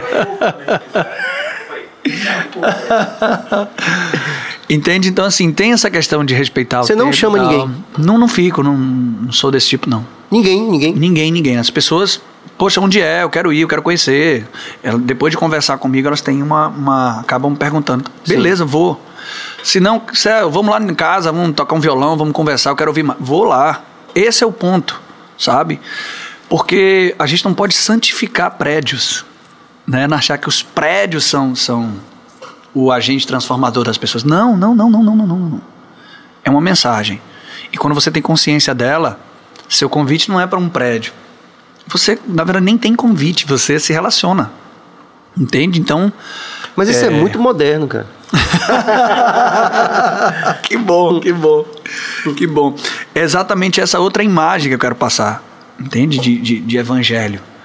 Porque é esse Cristo que eu acredito. A minha pergunta é: para que prédio Cristo convidou a gente? Muito legal, Céu. que Nenhum. massa, velho. Nenhum, nenhum. Que alegria, viu? Entendeu? Maria Alice de Carvalho Urpia fala boa noite, boa BaiaCast. Serginho convidado é outro Serginho, são dois Serginhos, são dois charás. Obrigado, Alice. GD Santana, obrigado, tá sempre também fortalecendo o BaiaCast. Céu, quando se deu sua conversão, após quantos anos você despertou para a verdade que lhe libertou, não só de forma espiritual, como das amarras impostas pelas instituições religiosas? Muito bom, muito bom. É, cara, eu tava. A minha conversão em si não aconteceu num, num prédio, já foi aí, né? Foi num quarto de hotel. Tava viajando com café para uma cidade chamada. Na verdade, foi Belo Horizonte. A gente tinha acabado de fazer um carnaval em Pompéu, que é o interior de Minas. E foi maravilhoso, foi marcante esse carnaval. E os contratantes eles ficaram tão eufóricos com o carnaval. Você ter ideia, Sérgio, era um, era um bloco com 10 mil pessoas. Eram três trios no bloco. A gente tocava no trio do meio, um trio na frente passando, que saiu o som, que a gente tocava, e um carro de apoio também que fluiu o som, e um camarote ainda, um espaço com duas mil pessoas. Então, 10 mil pessoas. Cara, quando você falava, vamos dar a volta no trio, meu irmão, era alucinante. Qual Então, deles? Qual? qual deles? Todo mundo saía. Então, maravilhoso, assim, marcante. Foi o melhor carnaval da minha vida. É, e aí, eles ficaram tão eufóricos que é, marcaram três shows em Belo Horizonte 15 dias depois. Você sabe que para fazer um evento, um, divulgação. Sim, sim. Só que ele entendeu que tinham 10 mil pessoas ali, que ali, se 3 mil fossem para um evento, já lotava. Então nós fomos. E eu, eu já estava muito. Minha mãe, né, por ser cristã esse tempo todo, ela, ela já estava ali é, ouvindo uma banda chamada Diante do Trono. Sim, sim. né, ouvindo muito ali DVD e tal. E eu vinha e ouvia com ela e tal, gostava. e sempre um, um, negro, né, me perseguindo, que é uma coisa que eu tenho, que é uma cantora chamada Nívia Soares, que é negra e é a que eu mais me encantei. E aí, é, quando eu fui em Belo Horizonte, a igreja da Lagoinha é lá, né, a igreja diante da trona de lá, minha mãe falou, poxa, compra algumas coisas para mim aí, compra um disco, um livro, alguma coisa. E aí eu pedi para o cara da van, pô, velho, me leve lá. Ele, pô, é do outro lado da cidade, mas beleza, vou te levar.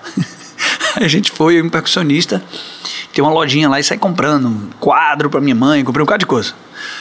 E comprei um CD, Nívia Soares tinha acabado de lançar um CD é, solo. Cara, esse hotel que a gente estava em Belo Horizonte foi o único hotel que eu pisei na minha vida que tinha um aparelho de som. Que eu nunca vi um aparelho de som num hotel. Não tem. Esse tinha. Eu botei o CD, Serginho. Cara, e quando eu liguei, botei a música da mulher, uma presença invadiu o quarto, cara. Eu falei, só consegui cair de joelho ali chorando, chorando, parei horas ali chorando. E isso perdurou ali por meses. Seis, sete meses. Toda vez que Você eu ia ainda tocando. Tocando na, na banda, e eu fazia meio que um ritual. Antes de tocar, eu botava lá, trancava a porta. Sim. Apagava a luz e nem sabia que a Bíblia dizia, dizia isso, né? Entra no teu quarto e tal. E sempre me emocionava muito. E, e, e, ali eu acho que foi a minha experiência de, de nascer de novo, de conversão e tal. Tanto que seis meses depois que eu encontrei um pastor, que ele me chamou para a igreja, que era uma igreja de artistas na época, que aí eu fui. Mas eu já estava aquecido. Tanto que duas semanas, um mês depois, eu já estava cantando na igreja e já estava emocionando ali. Tá, foi, foi muito rápido. E aí, mas nessa igreja, mesmo sendo igreja para artistas, ainda tinha não os pastores, mas pessoas ali que falavam ah, a música do mundo, essas coisas, né? Essas sinalizações. Então, eu comecei a ver tudo isso. Rompeu mesmo essa mentalidade minha, mais aberta para tudo, quando eu tive essa experiência, né, do, do, do, do vídeo lá com o pessoal de religião de matriz africana, e também quando eu saí da minha última igreja, é, que eu tinha aberto como pastor, para fundar a nossa própria comunidade. Então, para fundar a nossa própria comunidade, eu falei, cara, essa aqui eu vou fazer diferente. Eu sei o que eu vivi, eu sei quantas pessoas foram machucadas e, e abusadas nesse sentido e eu não posso fazer a mesma coisa. Então, eu comecei a orar pedindo a Deus para me dar uma visão, né?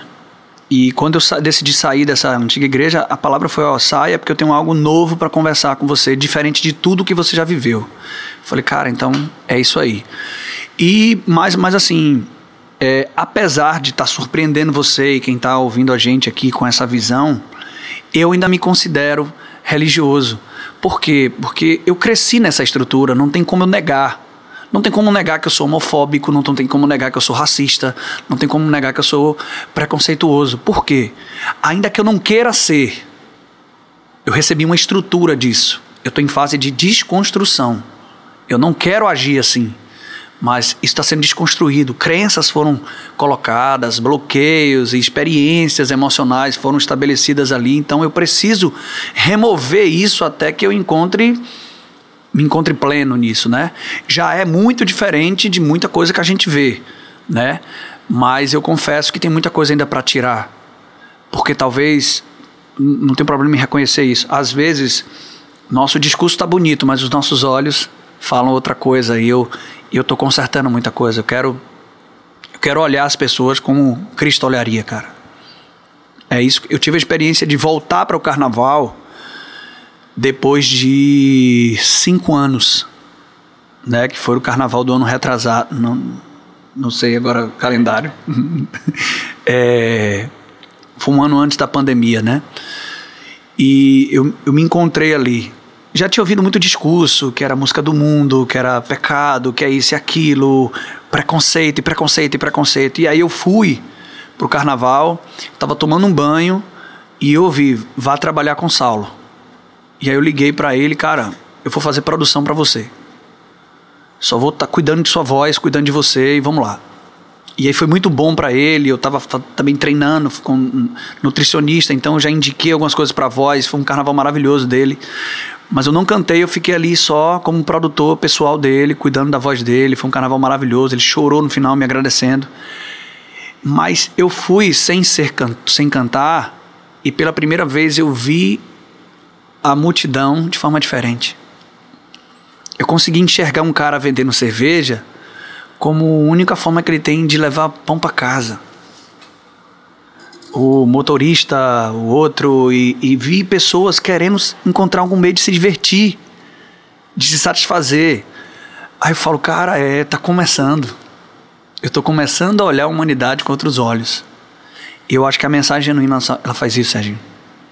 Porque se eu aprendo uma mensagem para olhar as pessoas com preconceito pelo aquilo que elas fazem de errado, cara, qualquer mensagem oferece isso. Qualquer, qualquer palestrante oferece isso. Mas não é isso. É isso que nos divide, é isso que está nos destruindo. É isso que impede você de, de crescer e de aprender com alguém que você já expeliu, sabe? Eu não sei tudo, eu tenho algo que eu preciso aprender de você, eu tenho algo que eu preciso aprender de cada um aqui, cara.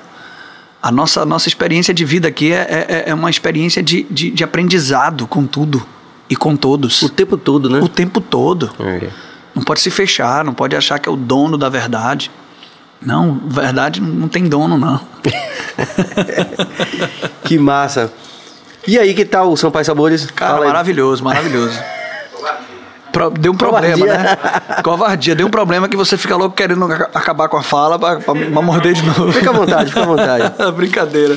É isso aí, rapaziada. Esse é o Bahia Cast. A gente está aqui ao vivo com o Céu Fernandes, muito legal. Faça suas interações aí, vamos conversar, vamos aprender. Maravilhoso, maravilhoso. E vamos ouvir música e vamos também valorizar os nossos anunciantes aí, principalmente aí o, o do momento que é o Sampaio Sabores. Mas também a Carpon, também o nosso Equerino, o Dr. Enzo também, e também a Zion e Copo cheio. Copo cheio também, pode da bebida. Tô quase lá, quase decorando todos. Duda Espínola mais uma vez. Céu, tenho tendência ao ceticismo. Porém, respeito muito cristãos como você. Se mais seguidores das grandes religiões abraâmicas, ele Uau. caprichou agora, tivessem a sua lucidez, volta um pouquinho, cabeça. Imagino um mundo um pouco diferente. Um abraço. Adeus. Obrigado, irmão. Não foi nem pergunta, né? É, foi uma... Obrigado, obrigado. Lilian Paula, obrigado mais uma vez, sempre aí fortalecendo com a gente. Obrigado, BaiaCast, por essa noite maravilhosa com esse ser humano cheio da presença de Deus. Fui extremamente abençoada. Muito obrigado, Lilian. Seu apoio também tem sido muito importante. Valeu. Roberto Kennedy Bastos. Parabéns pelo tratamento dado ao áudio. Muito bem, a cabeça está indo ali. Nosso Kennedy também, professor de filosofia, também músico. Prince Adamo também, alô irmãos do BaiaCast, também, um cara de Deus também. Muito legal. Pronto. Tem o que? Fica, fica de boa. Fica Só de boa. engolir. De boa. É... Maravilhoso, cara. Meu Deus. Shows. Semana que vem vai ter de novo? Não, vem aqui desde segunda, o resto. Ó, você tá se encaixando numa tipologia aqui que inclusive é bastante frequente do BaiaCast, que é das pessoas que a gente já tá com vontade que venha de novo, né, não, viu? Maravilhoso. Shows. Como é que vai ser a vida agora, nesse momento de retomada? Como é que tá? É, a gente, como eu falei, estava falando com você antes da, da gente começar a entrevista, é, esse projeto, né, esse disco chamado Graça, Tambor e Cordas, ele nasceu por acaso. Eu não estava planejando isso. Eu, eu, eu, as minhas composições eram para a igreja específico, né? E a gente fez um acampamento de carnaval é, com a banda de Tapetinga, de uns amigos, mandar até um beijo pra Betão e tal. E a gente tava tocando lá, uma banda de percussão também. E eles sonhavam em conhecer Cara de Cobra. E Cara de Cobra já tava me rondando, velho. Esse tempo todo, ficava me perturbando, me chamando de pastor e tudo mais. E aí no meio do carnaval, eu falei, cara, Cobra deve tá tocando, velho. Falei, liga pra ele aí. Aí eu, eu, é, liguei pra ele, Cobra, está no acampamento aqui, tem uma galera que a gente conhecer, vem aqui. Ele foi. E aí a gente acabou cantando junto, Cobra se emocionou, chorou lá e tal. E Ele é um levou- querido também. É maravilhoso, eles, maravilhoso, todos os caras eles, são eles lindos. É. E levou o Hilton Mendes, que é guitarrista, não sei se você lembra dele, é, Sim, sim. tocava na Sala 4, aquele violãozinho da Sim, Sala sim. 4. Clássico. Clássico. E levou Hilton e eles estavam com um estúdio ali em Itapuã, chamado Casa de Levi. E aí, cara, vamos lá, vamos lá, vamos gravar. E a gente foi, e quando foi, já pegou a guitarra. É, como Hilton é canhoto, só tinha guitarra de. só tinha guitarra de canhoto, tinha uma guitarra lá em- com a corda enferrujada. É, eu comecei a gravar as músicas e tal, e aí a gente surgiu, surgiu esse disco. A gente demorou um ano e três meses, né? É, por que isso? Porque a gente quis uma, uma, uma, uma composição, a gente quis criar imagens, né? Arranjos com imagens, textos e tudo mais. Mas eu confesso que a gente não tinha um projeto artístico, né? Então, vamos lá. Deixa a vida me levar, né? Meio Zeca Pagodinho assim, vamos lá. E aí, a gente assinou com a Sony, mas ao mesmo tempo eu tinha uns desejos de fazer algumas coisas, acabei não conseguindo fazer porque não tinha um projeto. Então, é, nesses dois últimos anos, né, eu me, me guardei mesmo para parei essa agenda de pregação também que estava me tomando. É, entender que, que esse também é o desejo de Deus. Você, é, a, a questão social, você acaba sendo uma resposta de Deus para alguém. Entende? Então é, é maravilhoso. E esse projeto ele vai trazer esse, esse, essa conexão com outros projetos sociais, né? A gente vai ter parceria com a CUFA, de uma música que a gente lançou chamada Mais Amor, por favor. A gente vai lançar um clipe, tá maravilhoso. A gente manda até um beijo pra galera da Boob. Cara, produzindo um clipe fantástico com a gente. Eles são massa mesmo. E tem uma, uma canção chamada Canudos que a gente vai lançar. Depois aqui nos bastidores eu vou te mostrar o clipe. A gente foi lá para Canudos, cara, viu a situação das pessoas em, em parceria com um projeto chamado Retratos de Esperança, de um amigo meu chamado Bismarck. E você pode ser uma voz para esse povo. Né? A gente está construindo casas lá e ouvir os relatos do- de, de momentos de, de seca que agora tá voltando, que eles passaram lá, que tiveram que ir pra mata procurar alguma coisa para comer, e desespero, você chora, você não consegue. Então a gente começou a ver a vida né, de, de quem não tem energia elétrica num, num lampião, aquela escuridão, coisas que, que para hoje, para essa geração, não, não existe, né? mas que para muitas pessoas é uma realidade. Então aí a gente está em parceria também com o, o, o NASCE, né? Fraternidade Sem Fronteira. É, Fraternidade Sem Fronteira, o, o, o NASCE também, que a gente vai, vai Tal, Marta de Esteira. Hospital Martagão de Esteira, que a gente vai fazer uma música sobre a incentivo ao transplante de doação de medula, que é Doe Amor, que é uma, criança, uma música infantil, né? Bacana, bacana. E aí tem uma música sobre fraternidade, outra que a gente deve fazer com, com o Lodum, que é uma, uma homenagem a Neguinho do Samba. Música maravilhosa.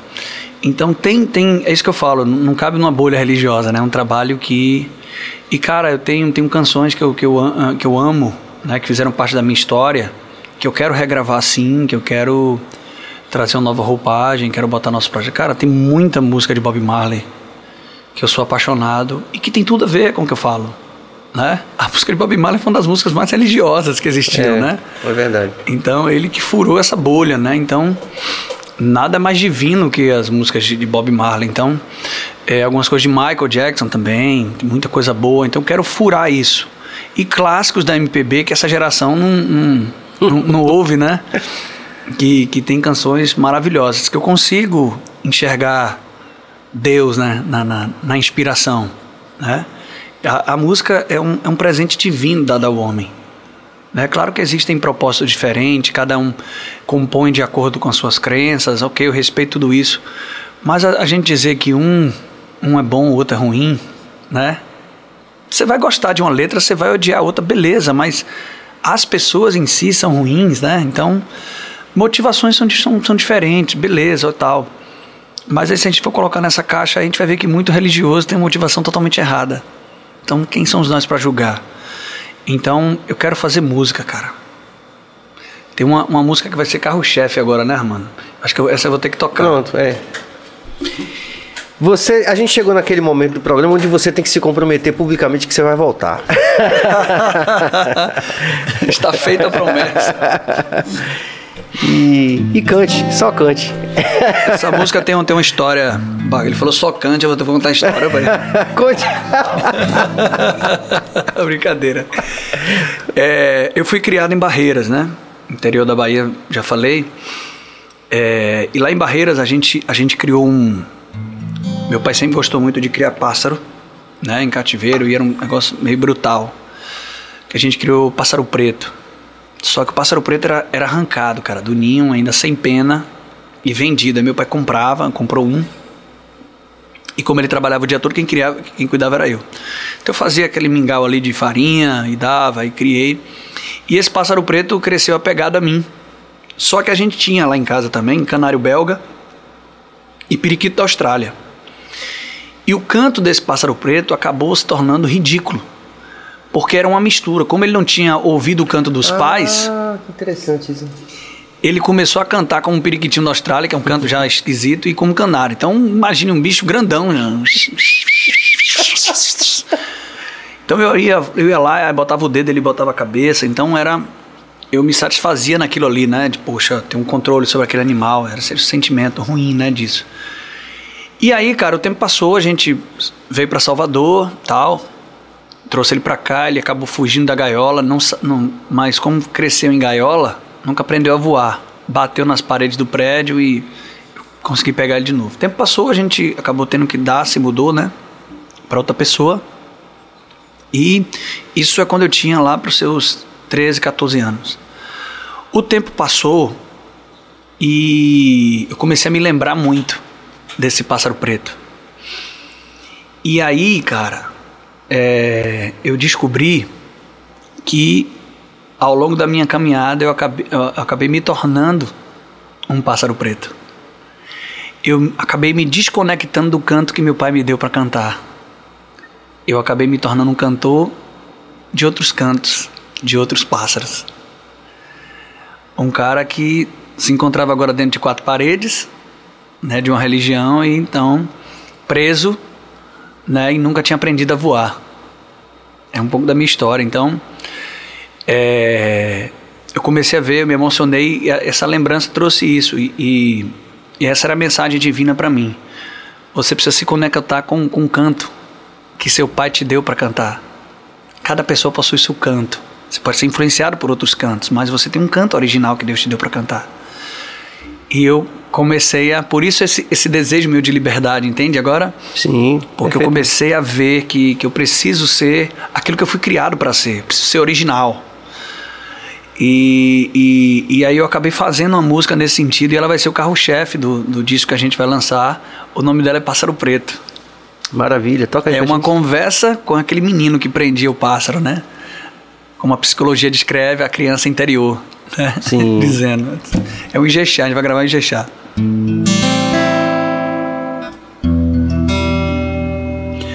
Eia, menino, deixa passar o preto voar. Eia,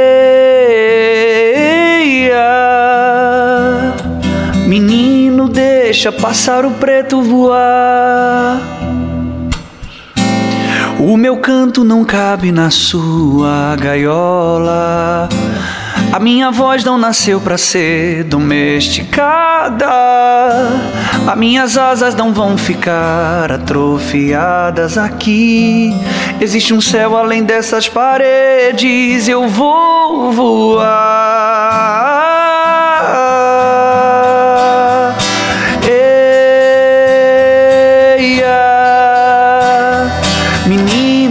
Deixa pássaro preto voar. Eia,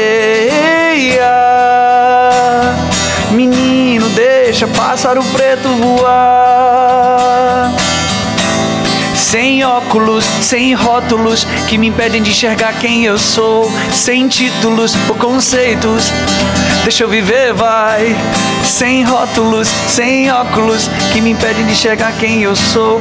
Sem títulos ou conceitos, quem nasceu pra cantar como um rei. Não se cala em cativeiro. Eia, menino, deixa passar o preto voar.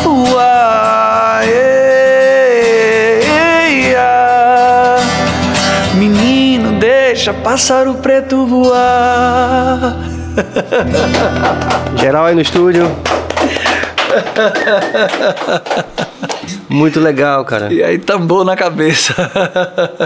Muito bom. Quando você lançar, então você volta. Pronto, mano, já tá marcado. O EP? Já tá marcado. A gente vai lançar agora esse EP com cinco faixas, né? Sim. Já, já quero, quero entrar em estúdio semana que vem. Já tem duas canções gravadas. É, e em seguida a gente já grava um, um- um disco já com 10 faixas, tipo Graça Tambor e Cordas, aí tem Pássaro Sim. Preto, tem Eu Disse Bye Bye, tem. O repertório tá maravilhoso. Eu tô, tô ansioso pra entrar em estúdio logo pra gente gravar e, e lançar. Feliz da vida. Muito bom, meu irmão. Poxa, tenha certeza aqui que. que... Pode ser que eu volto, eu volto. Ah, com certeza. A gente vai querer. Só não marca dia de segunda, tá? É isso aí, rapaziada. Esse foi o nosso BahiaCast dessa noite. A gente ficou muito feliz com a presença desse ser humaninho da melhor qualidade, que cheio de luz aqui o nosso espaço de aquilombamento também, que é o nosso BahiaCast. Então, em nome de toda a equipe aqui, Céu, que é Walterson Cabeça, Jorge Bill, a gente agradece a sua presença. E a gente espera que não demore de você voltar aqui Oh, também. não, Com certeza marcar, a galera que assistiu ou que vai ver a qualquer tempo vai curtir essa, essa eu que vibe. agradeço, eu que agradeço, cara. Que bom te ver, que bom eu estar com saudade, que bom olhar nos seus olhos de novo, que bom ver esse programa maravilhoso, cara. Podcast lindo, lindo, lindo, lindo. Tudo, tudo maravilhoso. Não tenho nenhuma crítica, mano. tudo maravilhoso, me surpreendeu e, e que bom. E eu quero também te ver na ativa, quero ver o show, quero, quero ver o lançamento de vocês também, porque vocês não sabem, mas vocês influenciaram muito esse cara aqui também. Então, obrigado, obrigado. A gente tava falando no carro, não foi? Pra não deixar mentir. É sempre bom. E você, cara, você é um cara sensacional. Todas as pessoas que eu falo, eu disse, poxa, vou, vou fazer um podcast com, com o Serginho. Todo mundo, pô, o Serginho é um querido, um cara maravilhoso. Todas as pessoas que falam de você, todas elas falam do seu coração, da pessoa que você é. E, cara, permaneça assim. Seu coração é lindo, puro e, e que bom que eu tô aqui fazendo parte disso com você. Muito bom. Que esse programa cresça e que Deus abençoe vocês cada vez mais. Para mais Vamos que pessoas. É isso aí, rapaziada. Então a gente se vê amanhã. Álvaro Tatu. Álvaro Tatu! Álvaro Tatu, aqui a minha primeira tatuagem, meu Deus do céu. Álvaro Tatu. O Vitor vai contar todas as histórias. É um cara. é, também um cara querido demais, cara. Demais, demais. ele tá demais, retornando pra demais. Salvador e aí a Adriana tava me contando essa história que ele colocou outdoor todo de volta na cidade, tá? Não sei o que. Aí a Amanda Nunes. tam- Foi a primeira pessoa que mandou mensagem pra ele. Você tá. Deus, velho. cara querido também que a gente tá mal. Essa aqui foi a primeira que eu fiz, foi ele, Um cara. grande profissional. um cara Maravilhoso, super querido maravilhoso, também. maravilhoso. Vocês veem como a gente tá tendo sorte aqui no Bahia Cast. E Quinta Olivia na quinta, a Olivia Santana vai estar aqui também, vai ser pauleira. A gente vai fechar essa semana com chave de ouro que tem sido maravilhosa com a presença dessas figuras todas que estão passando por aqui. Então é isso aí, se liguem e aquela história, se inscreva no canal, ative um sino, vocês já sabem, compartilhem, deem like. Amanhã a gente tá de volta por volta das sete horas. por aí. Sete e alguma coisa. Sete, né? Tá marcado Sete sete. de baiano. Pronto. Vamos marcar sete para começar ali sete e meia, sete É isso, baiano é assim mesmo. Meu Deus, baiano é assim mesmo. Valeu, rapaziada. Até amanhã. Valeu.